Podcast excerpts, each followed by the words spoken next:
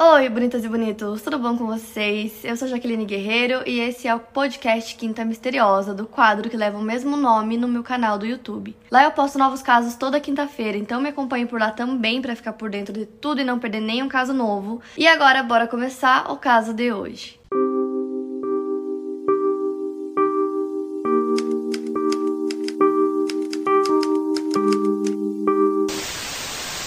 Yara Gambirazia nasceu no dia 21 de maio de 1997 em uma família bem normal, italiana, não tinha nada de diferente da família deles, era apenas uma família normal. A cidade onde eles viviam era Brembate de Sopra, um lugar super tranquilo, fica mais ou menos uma hora ao norte de Milão e ao sul dos Alpes Bergamo. Tem uma população de 8 mil habitantes, então é uma cidade bem pequena. Os pais de Yara eram bem conhecidos e respeitados. O pai dela, Fulvio, é arquiteto e Maura, mãe, é professora. O casal teve quatro filhos. Yara tinha uma irmã mais velha chamada Keba, de 15 anos, e dois irmãos mais novos, Nathan e Gioele, ambos com menos de 10 anos de idade. E como eu disse para vocês, esse é um caso que aconteceu na Itália, então eu não sei falar italiano se eu falar algum nome de pessoas, de lugares errados, vocês me desculpem. Então, continuando, a Yara tinha 13 anos de idade quando o caso aconteceu. Ela era uma pré-adolescente muito feliz, muito divertida, tinha vários amigos. E ela amava ginástica rítmica, era tipo a maior paixão dela, então ela passava horas treinando. A maioria dos amigos dela também eram ginastas, então era tipo assim, a coisa que ela mais amava fazer no mundo. Na sexta-feira, dia 26 de novembro de 2010, às 5h15 da tarde, a Yara saiu de casa para ir pro ginásio onde ela treinava, que ficava a poucos metros da casa dela. E a Yara estava se preparando para uma apresentação que ia acontecer no próximo domingo, então naquele dia específico ela não estava indo para treinar ela só ia levar um aparelho de som pro professor dela, então ela ia até o ginásio, deixaria o aparelho de som com o professor e provavelmente logo depois já estaria em casa novamente. Então os pais sabiam onde ela estava indo. E aí ela saiu sozinha. As horas começam a passar e os pais da Yara começam a ficar preocupados quando ela não volta para casa, porque eles sabiam que seria super rápido o que ela iria fazer, então eles acharam estranho. Começaram a ligar no celular dela por volta das 7 e 11 da noite daquele dia e foi direto para a caixa de mensagens, então o celular estava desligado. Aí eles começaram a ficar realmente preocupados, esperaram mais 20 minutos e ela ainda não tinha voltado para casa, então logo depois eles avisaram a polícia sobre o desaparecimento da Yara. A ligação foi feita ao centro da capital da província de Bergamo, uma cidade a 11 quilômetros a leste de Bembrato de Sopra, e quem atendeu foi a Letizia Ruggeri, de 45 anos, uma ex-policial. Ela era magistrada há quase 15 anos e ela sabia exatamente o que precisava ser feito. Em questão de minutos, ela mandou policiais estaduais e a polícia polícia militar para Bembrate de Sopra para procurarem pela garota. Rapidamente, os policiais foram para o último local, qual os pais sabiam que ela tinha ido, que era o ginásio. Então, chegando lá, eles conversaram com o instrutor dela. Ele confirmou que ela foi até lá, levou a aparelho de som. Eles tiveram um treino bem rapidinho, um treino bem leve só pra aproveitar porque ela já tava lá e logo depois ela saiu. Eles conseguiram rastrear o celular da Yara para ver o que ela tinha feito por último e a última coisa que tinha era uma mensagem que ela tinha mandado para uma amiga, para Martina, que foi às 6h44 daquele dia e elas tinham combinado de se encontrar no domingo às 8 da manhã para fazer a apresentação de ginástica rítmica. O ginásio que a Yara treinava era um grande complexo esportivo, um edifício enorme com muitas entradas e saídas. Além do grande pavilhão esportivo, tinha também uma pista de corrida, uma piscina e várias quadras. Algumas pessoas disseram que viram dois homens possivelmente conversando com a Yara naquele dia e estavam em pé perto de um carro vermelho. Então a Letícia decidiu trazer cães farejadores e ao invés deles seguirem a rota esperada, que seria da Yara de volta para casa dela, os cães foram a direção oposta, em direção a uma pequena aldeia próxima chamada Mapelo. E aí, quando a equipe terminou de analisar os últimos sinais do celular da Yara, o resultado mostrou que ele havia sido registrado como presente em Mapelo às 6h49.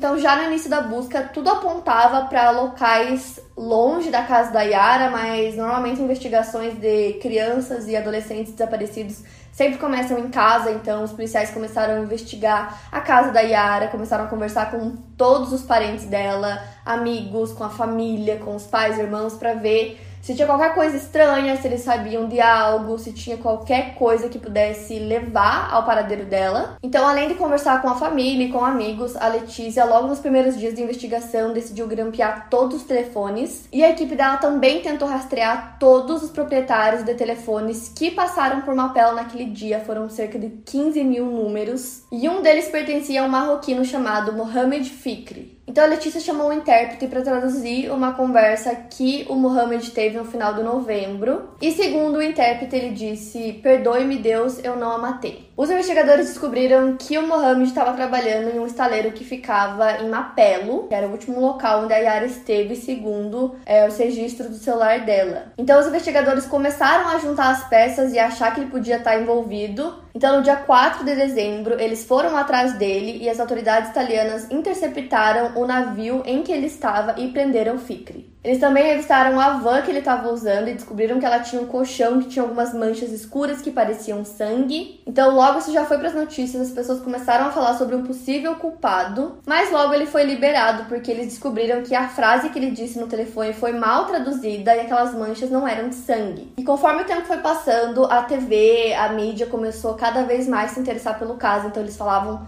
muito sobre o caso todos os dias na TV, então tinham matérias o tempo todo, sempre que surgia qualquer coisinha eles falavam. Então o caso ficou muito grande, muito rápido. A família da Yara sempre foi muito reservada, então quando tudo isso começou, tinham câmeras, tinham repórteres, jornalistas atrás deles o tempo todo. E eles sempre ficavam em silêncio, nunca diziam nada. Para vocês terem noção, eles começaram a fechar, tipo assim, a casa deles, eles fechavam as janelas, as cortinas, não falavam com ninguém, não falavam com a imprensa.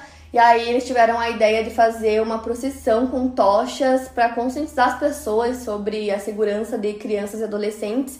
E eles não quiseram fazer. Ao invés disso, algumas freiras que lecionavam na escola que a Yara estudava decidiram ir até a casa deles, então eles fizeram uma missa ao invés da procissão. E as raras declarações que a família dava para a imprensa era sempre pedindo por paciência e privacidade. Esse silêncio da família Gambirásio refletia a cultura dessa região. A província de Bergamo é geralmente um local mais reservado. Então as pessoas não gostam de fofocas, as pessoas não gostam de falar sobre um assunto sem ter certeza do que eles estão dizendo. Eles só falam de um assunto quando eles têm certeza absoluta que é verídico aquela informação. Então o local em si é um local muito reservado. Mas a família queria encontrar a Yara, então eles decidiram é, dar algumas fotografias dela para a polícia é, para os jornais, para que eles usassem na investigação e, quem sabe, encontrassem a Yara mais rápido. Então, os jornais e noticiários começaram a vincular as imagens dela nas reportagens e tal, porém, nada apareceu. E como eu disse para vocês, a Yara desapareceu no final de novembro, então, logo depois do Natal, em dezembro, a família decidiu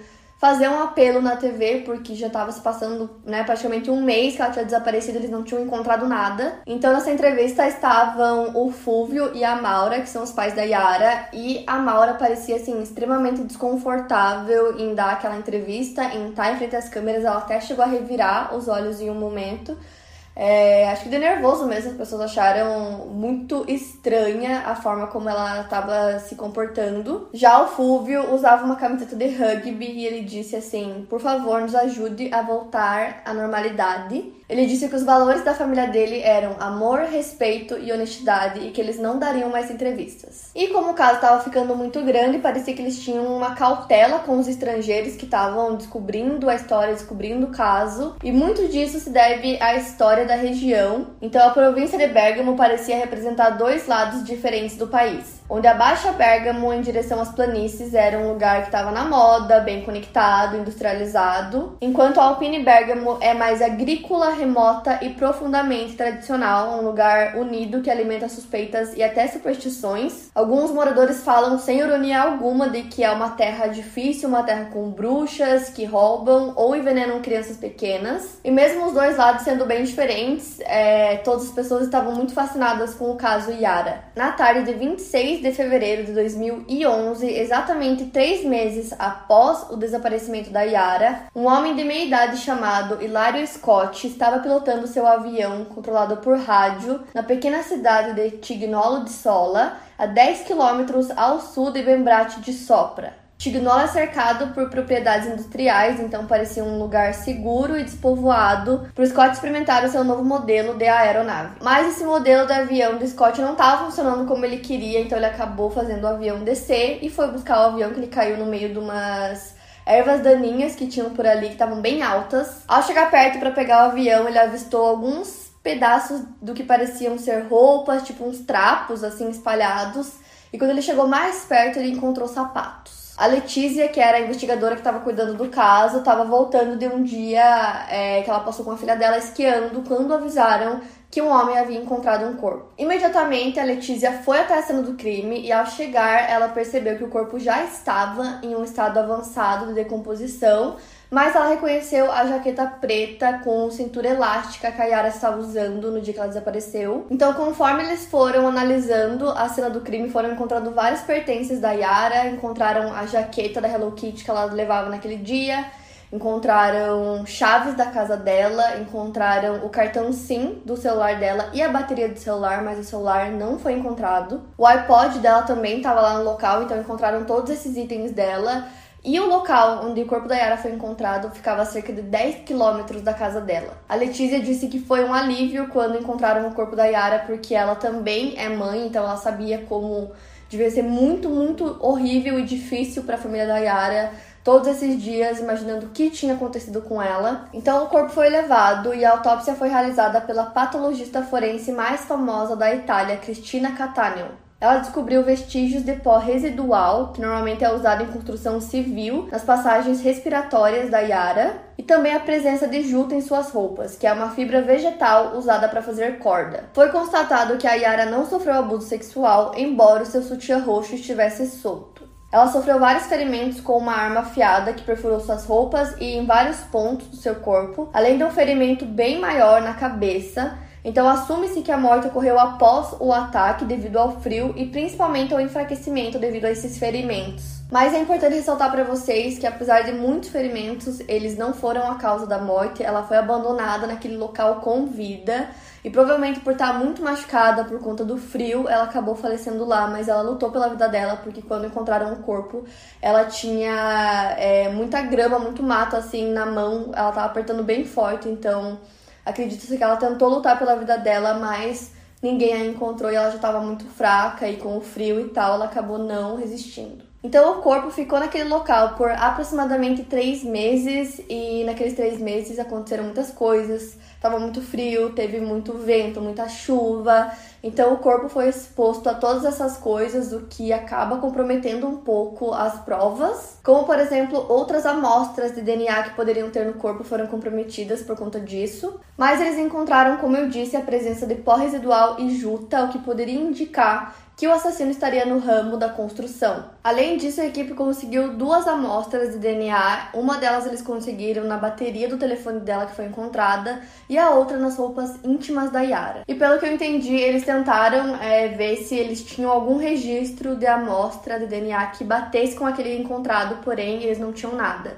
Então, literalmente poderia ser qualquer pessoa. A única coisa que eles tinham certeza era que o DNA era masculino. Então, eles nomearam o suspeito, que seria o dono desse DNA, de desconhecido 1. Eles também conseguiram identificar que o dono daquele DNA tinha olhos verdes ou azuis muito claros. Então, a partir daquele momento, começou a caça pelo assassino da Yara. Mas quem poderia ser esse homem? Então, assim eles não tinham nem por onde começar, então era muito trabalho, muita coisa. A Letícia decidiu delegar funções para que eles conseguissem fazer esse trabalho de uma forma mais rápida. A polícia ficou responsável por coletar amostras de DNA de todo mundo, da família da Yara, amigos, vizinhos, é, pessoas que também é, treinavam no mesmo ginásio que ela. Já a Polícia Militar da Itália se concentrou nos registros telefônicos, fazendo referência cruzada a todos os telefones móveis que haviam se mudado de Brembrato de Sopra para Tignolo de Solo em 26 de novembro de 2010. Cada usuário do telefone cujo número aparecia nas duas células foi rastreado e foi solicitado uma amostra de DNA. Foi um trabalho muito, muito lento, então os geneticistas de Parma, Pávia e Roma levaram pelo menos seis horas para transformar apenas algumas pequenas amostras de DNA que eles tinham conseguido na Yara em algo que pudesse ser lido e comparado com outros em uma tela de computador. O custo em máquinas e mão de obra era imenso e a investigação se tornaria uma das caçadas mais caras da história italiana. O funeral da Yara aconteceu no final de maio de 2011 e eles decidiram fazer no pavilhão esportivo onde ela treinava e onde ela passou tantas horas, no lugar que ela amava tanto. Como eu disse para vocês, o caso ficou gigante, então do lado de fora eles colocaram um telão enorme para exibir o funeral e tinha milhares de pessoas assistindo e até o presidente da república estava lá. A cidade que a Yara morava, como eu disse para vocês, era muito pequenininha, cerca de 8 mil habitantes, mas a área em volta da cidade, né, que ela morava, era gigante poderia ser literalmente qualquer pessoa de qualquer área próxima da cidade dela, o que dava aí um milhão de pessoas que poderiam ser o possível assassino. Então era muito, muito grande, muita coisa. Eles tinham muitos DNAs que não levaram a nada, eles precisavam achar um jeito de fazer essa busca ser um pouco mais objetiva. Até esse ponto da investigação, eles estavam muito focados em conseguir o máximo de DNA possível de todas as pessoas para ver se alguma batia com o DNA encontrado na Yara, mas eles não tinham encontrado nenhuma que batesse. Então eles decidiram mudar um pouco para facilitar esse processo. Então eles pararam de focar no DNA individual das pessoas e começaram a focar no cromossomo Y. Então explicando isso para vocês da forma mais simples possível, as mulheres têm cromossomo X e os homens têm X e Y, só que só eles têm o Y e esse cromossomo Y está presente no DNA de todos os homens por muitas e muitas gerações. Ele é passado para todos os homens da família, então pais, filhos, avós, tios, primos, todos os homens da família vão ter o mesmo cromossomo Y. E como esse cromossomo não muda, se eles conseguirem encontrar uma pessoa que tenha esse mesmo cromossomo, eles vão conseguir ligar esse DNA a uma família. Então o assassino provavelmente vai estar dentro dessa família. Então basicamente o que eles fizeram foi pegar o cromossomo Y do DNA encontrado na Yara, que eles deram o nome de desconhecido 1, e a partir partir dele começaram a procurar por outros homens que tivessem o mesmo cromossomo Y. Próximo ao matagal, aonde o corpo da Yara foi encontrado, havia uma boate chamada Sabi Mobile, que em tradução seria areia movediça. E a Letícia, que já tinha muitos anos, né, como policial, ela era encarregada da investigação, ela sabia que normalmente quando um assassino coloca o corpo em algum lugar, é em um lugar que ele conheça. Então, assim, era um tiro no escuro que ela estava dando, mas ela imaginou que talvez o assassino poderia ter passado por essa boate. Então, na primavera de 2011, os investigadores começaram a coletar amostras de DNA do lado de fora dessa boate nas sextas e sábados, que eram os dias mais movimentados. Então, todos os homens que apareceram lá naquele dia, eles coletaram as amostras e essa boate já tinha uma reputação bem violenta, assim, tinham várias histórias que as pessoas contavam que havia acontecido lá. Porém, todas as pessoas que frequentavam a boate precisavam ter um cartão de sócio para entrar. Então, com esse cartão, eles tinham todas as informações das pessoas que iam lá e assim a polícia conseguia rastrear facilmente qualquer pessoa que fosse até essa boate. E como eu disse para vocês, eles pegaram várias amostras nesse clube e uma delas parecia muito semelhante ao suspeito desconhecido 1. O homem que deu a amostra era Damiano Guerinoni e ele foi rapidamente excluído como suspeito porque ele estava na América do Sul no dia que a Yara desapareceu. Porém, os geneticistas estavam convencidos de que ele era um parente próximo do assassino. A Letícia e sua equipe começaram a montar toda uma árvore genealógica da família Guerinoni e com isso eles fizeram uma descoberta surpreendente para o caso. A mãe do Damiano, Aurora Zani, trabalhou por 10 anos como empregada na casa da família da Yara. Ela morava próxima à casa da família e durante a infância da Yara, ela trabalhou lá e ia duas vezes por semana. A Aurora era uma mulher de meia idade muito apegada aos seus empregadores. Ela disse ter muito carinho e muitas lembranças da Yara, que sempre pedia para ela assistir os seus últimos movimentos de ginástica. E em 2011 ela já não estava mais trabalhando para a família, mas disse que o seu relacionamento com os pais da Yara era excelente. Então, ser colocada no centro da investigação do caso Yara, para ela era uma coisa horrível, porque ela trabalhou para a família durante 10 anos ela disse que amava a Yara, adorava os empregadores também, né, os pais da Yara. Então, para ela foi horrível ter sido colocado no meio disso tudo. Porém, o DNA do Damiano, filho da Aurora, né, da empregada, era muito semelhante ao do desconhecido 1.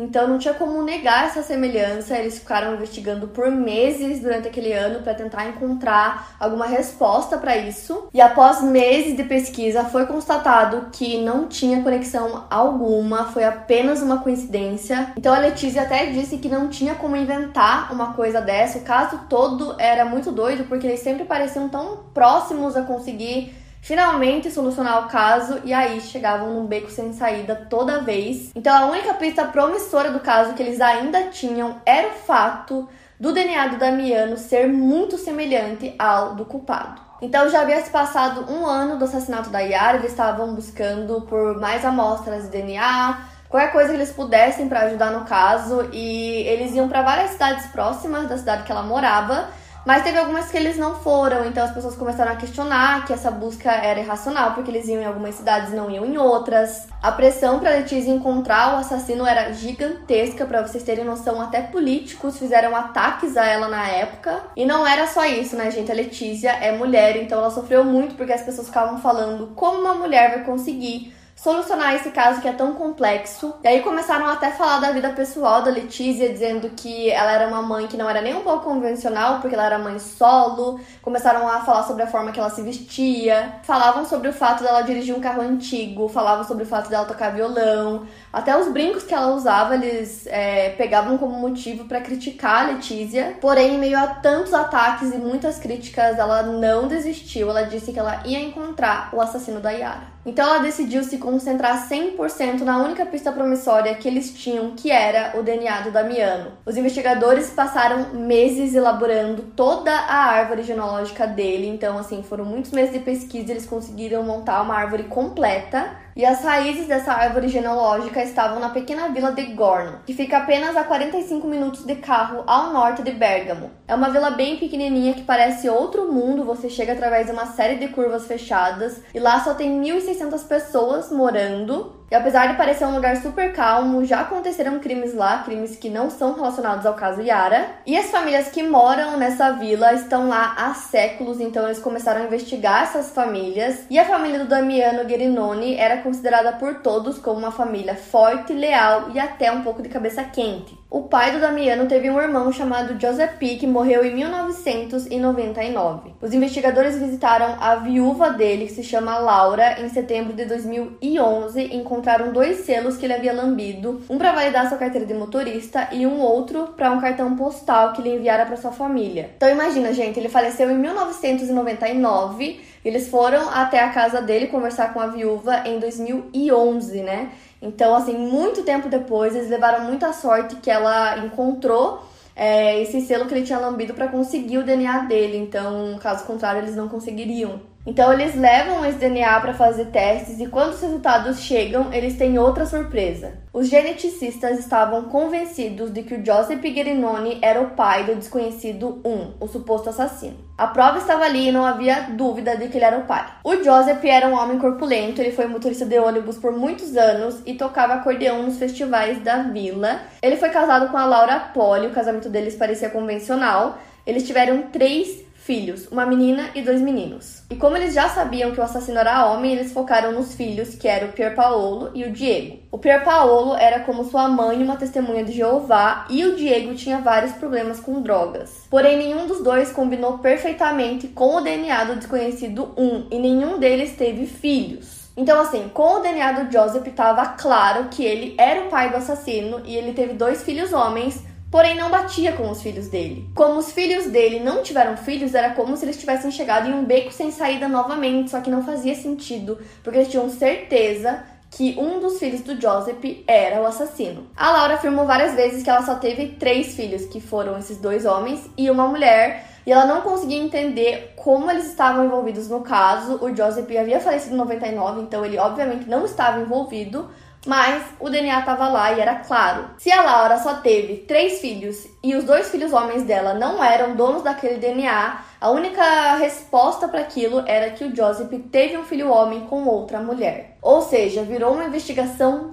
dentro da investigação. Então, gente, só pensa essa família para Laura descobrir que o marido falecido teve um caso com outra mulher, teve outro filho, esse filho é um assassino. É, para os filhos dela descobrir que eles têm um meio-irmão. E assim, eles não tinham ideia, então obviamente deve ter sido um choque. É, deve ter sido horrível para eles descobrir isso. E como eles não tinham nem ideia que o pai tinha um caso, eles não tinham ninguém para dizer para a polícia: ah, talvez seja essa mulher, porque eles não sabiam.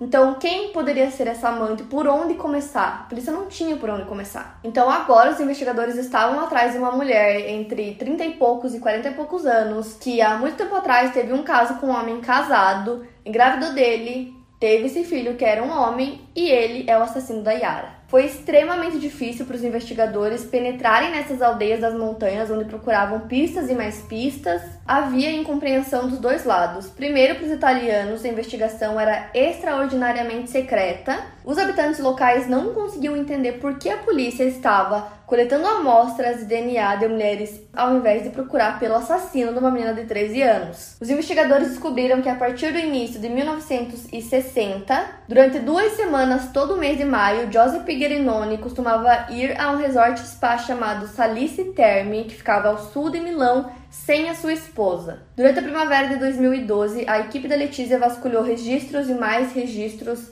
acompanhando todas as mulheres que haviam ficado no resort na mesma época do ano que o Grinoni ficou. Eles testaram várias mulheres em orfanatos, casas, mães solo e vieram de mãos vazias, não encontraram nada. Então eles chegaram a uma conclusão que talvez a mulher que eles estavam procurando não era uma mãe solo, e sim uma mulher que estava também em um casamento. E o divórcio, gente, só foi legalizado na Itália em 1970. Então na época muitos casais permaneciam juntos apesar das infidelidades. Até esse momento, a investigação havia sido caracterizada por análises científicas de ponta. E como eles não tinham conseguido achar o culpado, a polícia decidiu fechar o caso. A Letícia prometeu à mãe da Yara que ela encontraria o culpado mesmo assim. Então, um tempo depois, outro detetive reabriu o caso. Ele era Marshall Giovanni Mosserino. Ele, na verdade, era o braço direito da Letícia, eles trabalhavam juntos no escritório. E como ele era um pouco mais velho, o olhar dele sobre o caso era bem diferente do olhar da Letícia, então ele começou a focar em linhas diferentes para a investigação. Primeiro, ele pediu que se aprofundassem o máximo possível no DNA do assassino, e assim o laboratório descobriu que existia uma pequena mutação genética no DNA dele que não existia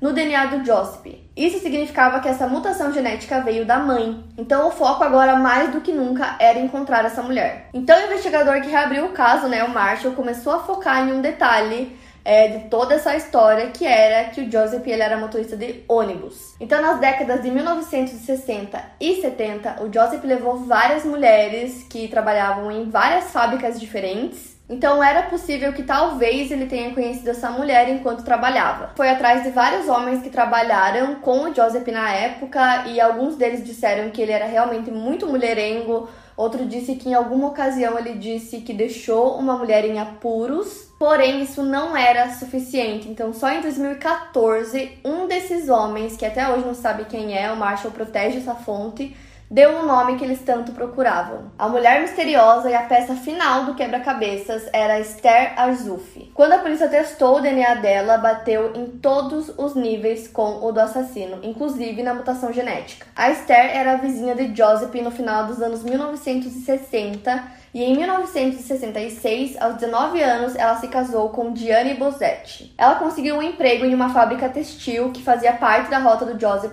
e pegou o ônibus com ele todos os dias. A equipe da Letícia checou imediatamente as amostras de DNA que possuía e descobriram que a Esther já havia sido testada em julho de 2012, assim como o DNA de outras 500 mulheres da área foi checado também. Então ela mandou que eles checassem novamente o DNA da Esther e eles descobriram que na época, em 2012, foi cometido um erro por um geneticista em Roma. O DNA da Esther foi comparado não com o desconhecido 1, mas sim com o da Yara. Então o DNA dela nunca bateria com o da Yara. Então eles refizeram os testes às pressas e descobriram que a Esther era de fato a mulher que eles tanto procuravam.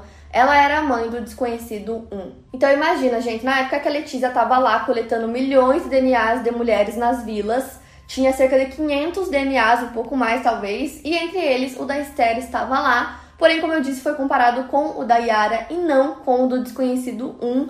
É, foi um erro que eles cometeram e se eles não tivessem cometido esse erro, eles já teriam encontrado ela em 2012 e teriam solucionado o caso muito antes. Então, às vezes, assim, é um errinho numa investigação que compromete tudo. Então, agora voltando na história da Esther, no outono de 1970, ela deu à luz a gêmeos, um menino e uma menina, que foi comprovado que o pai era o falecido Joseph. O garoto se chama Máximo Bosetti e o nome do meio dele, gente, era Joseph. O nome do seu pai biológico ele nem sabia.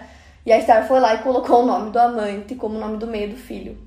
Ele agora tinha 42 anos de idade, ele era pedreiro, casado, tinha três filhos e morava em Mapelo, o povoado que fica perto da cidade da Iara, que foi onde é, pelo celular dela, aponta como o último local em que ela esteve. A Letícia já estava na investigação novamente, então ela rapidamente se moveu e decidiu montar um teste falso de bafômetro em um local que ela sabia que em algum momento o Máximo passaria. E eventualmente ele chegou naquele local, então ele fez o teste, ele estava com a esposa e os filhos no carro. Ele estava super alegre, rindo, achando super engraçado ele ter sido parado porque ele sabia que não tinha bebido nada. Então ele fez o teste de bafômetro e o policial fingiu que aquele teste não tinha dado certo, pediu para ele fazer um segundo teste, porque assim eles teriam duas boas amostras do DNA do Máximo. Então naquele mesmo dia à noite pegaram o DNA dele e do desconhecido 1 e fizeram vários testes e correspondia 100%. O Máximo era o desconhecido 1. Então era ele, eles finalmente tinham encontrado o assassino. Então no dia 16 de junho, a polícia vai atrás do Máximo, como eu disse para vocês, ele era pedreiro, então ele estava trabalhando em uma construção e na hora que ele vê a polícia, ele começa a fugir, ele começa a correr, só que tinham vários policiais, então rapidamente conseguiram pegar ele, ele foi preso e acusado do assassinato de Yara. O próprio secretário do interior italiano divulgou um comunicado à imprensa anunciando sua prisão. Eles começaram a investigar mais a fundo a vida do Máximo e o histórico da internet dele era muito suspeito, muito preocupante. Ele usava palavras de busca que implicavam uma compulsão por garotas pré-adolescentes. Os investigadores descobriram várias várias outras evidências que ligavam ele ao caso. O Máximo andava com frequência pelos arredores da casa da Yara, ele estacionou o carro atrás do ginásio onde ela treinava, ele comeu na pizzaria que ficava no final da rua, ele havia se bronzeado em uma loja de bronzeamento nas proximidades do local também. E talvez mais pertinente de tudo isso foram os registros que eles conseguiram no telefone celular dele, que aconteceram em Brembate de Sopra, cidade da Yara, na noite que ela desapareceu, mas o celular dele foi desligado às 5h45 até amanhã do dia seguinte, às 7h45, quando foi ligado novamente. Foram testados mais de 22 mil pessoas com DNA até finalmente encontrarem o culpado. Para Letícia, a prisão foi uma recompensa por quase 4 anos de muito trabalho investigativo. Depois de suportar uma enxurrada de críticas por suposta incompetência, ela agora festejava seu brilhantismo. O máximo, desde o momento que ele foi preso até hoje, ele alega inocência. Ele diz que não faz ideia de como o DNA dele foi parar na Yara. Porém, gente, a prova está lá no DNA, né? Que bate 100% com o DNA encontrado na Yara. Então não há dúvida de que o DNA é do máximo. A família dele, em grande parte, acredita na inocência dele até hoje, por mais que as provas sejam, assim, 100% concretas. Então, assim, esse caso é muito doido porque envolveu três famílias e, como o caso estava gigante, muito famoso, essas três famílias tiveram que lidar com a devastação que tudo isso causou. Então, para começar, a Laura teve que enfrentar a infidelidade do marido, que já era falecido e que tinha outros filhos com outra mulher, estava na mídia. Do outro lado, tem o Giovanni Bossetti, que era casado com a Esther, e até então ele acreditava que era o pai biológico dos três filhos que eles tiveram. E ele descobriu que ele não era o pai de nenhum dos três. Inclusive, essa descoberta aconteceu bem no momento que ele descobriu que ele tinha um câncer terminal. Então, gente, imagina um negócio desse. E a Esther, gente, nega até hoje que ela tenha sido infiel ao Giovanni, mesmo sendo comprovado que os gêmeos são filho do Joseph. Além dos gêmeos, ela tem mais um filho chamado Fábio, que também foi comprovado que não é filho do Giovanni e nem do Joseph. Então, é de um terceiro homem. Então, assim, gente, é, é muito louco. E aí tem mais o Máximo, né? O Máximo Bosetti, que foi o acusado. Ele tentou usar muito assim a favor dele, o fato dele ser um homem de família, que ele nunca faria um crime desse. Porém, no meio disso tudo, apareceram duas mulheres dizendo que ele já casado, elas tiveram um caso com ele. Já a família da Yara permanece da mesma forma desde o começo do caso. Agora eles têm um ponto final, né? Eles descobriram o que aconteceu com ela. Mas eles permanecem super privados, não dão declarações, não dão entrevistas, não falam nada. Foram mais de 45 audiências para chegar a um veredito, além de uma série de exames de DNA para comprovar a culpa ou inocência do Máximo. Ele foi declarado culpado e condenado à prisão perpétua pela morte de Yara Gambirazzi, de 13 anos. Então, como eu disse para vocês, existem várias evidências para comprovar isso. O DNA nas roupas íntimas da Yara, o fato dele sempre frequentar lugares muito próximos de onde ela morava e treinava, tinha fibras da legging dela na van dele quando a polícia investigou. Também tinha o pó residual encontrado na Yara e como ele era pedreiro, ele costumava trabalhar com esse tipo de material. A polícia não chegou a encontrar a DNA da Yara dentro da van dele, mas como ele só foi culpado anos depois que o caso aconteceu, as evidências poderiam ter sido lavadas e saído com o tempo. A família do Máximo, como muitas pessoas acreditam que ele não é o culpado porque não encontraram a arma do crime e dizem que o DNA dele não era o suficiente para incriminá-lo. A defesa dele alega que o DNA encontrado na Yara afirma que ele esteve presente com ela, mas não prova que ele é o responsável pelo crime. Para mim, pelo fato de ser nas roupas íntimas dela, dele não conhecer a Yara, não ter contato nenhum com a família dela, para mim tá muito claro é, que realmente é ele, mas algumas pessoas acreditam que ele não é o culpado, então eu quero saber o que vocês acharam disso tudo. A defesa dele também até tentou colocar outra pessoa é, no caso e culpar essa pessoa que era uma das treinadoras da Yara, que se chama Silvia. Na jaqueta é, da Yara tinha muito DNA da Silvia e ela não tinha visto a treinadora naquele dia que ela desapareceu. Dizem também que a Silvia chorou muito no dia que a Yara desapareceu e naquele momento ela ainda não sabia que a Yara tinha desaparecido. Então a defesa do Máximo tentou de todos os jeitos colocar a culpa na Silvia, mas foi feita uma investigação assim bem extensa e não conseguiram ligar ela ao caso de nenhuma forma. O Máximo segue cumprindo pena até hoje. Ele já tentou fazer alguns apelos para mudar a sentença dele e não conseguiu, então é bem provável que ele passe o resto da vida na cadeia. Então, assim, gente, além do crime em si, nesse caso, é, que é horrível com uma adolescente assim, de 13 anos que tinha toda a vida pela frente, além desse fator que já é horrível. O caso chocou muito a Itália e é muito conhecido lá porque eles descobriram vários adultérios em várias famílias e por conta disso eles conseguiram encontrar o assassino. Então, assim, era uma investigação dentro da investigação do caso Yara para conseguir descobrir esse filho legítimo. Então, gente, sério, para mim essa investigação é uma das melhores que eu já li, é surreal. Para mais casos, siga meu podcast aqui no Spotify. Lembrando que os casos novos saem primeiro lá no meu canal do YouTube toda quinta-feira. Obrigada por ouvir, até o próximo caso.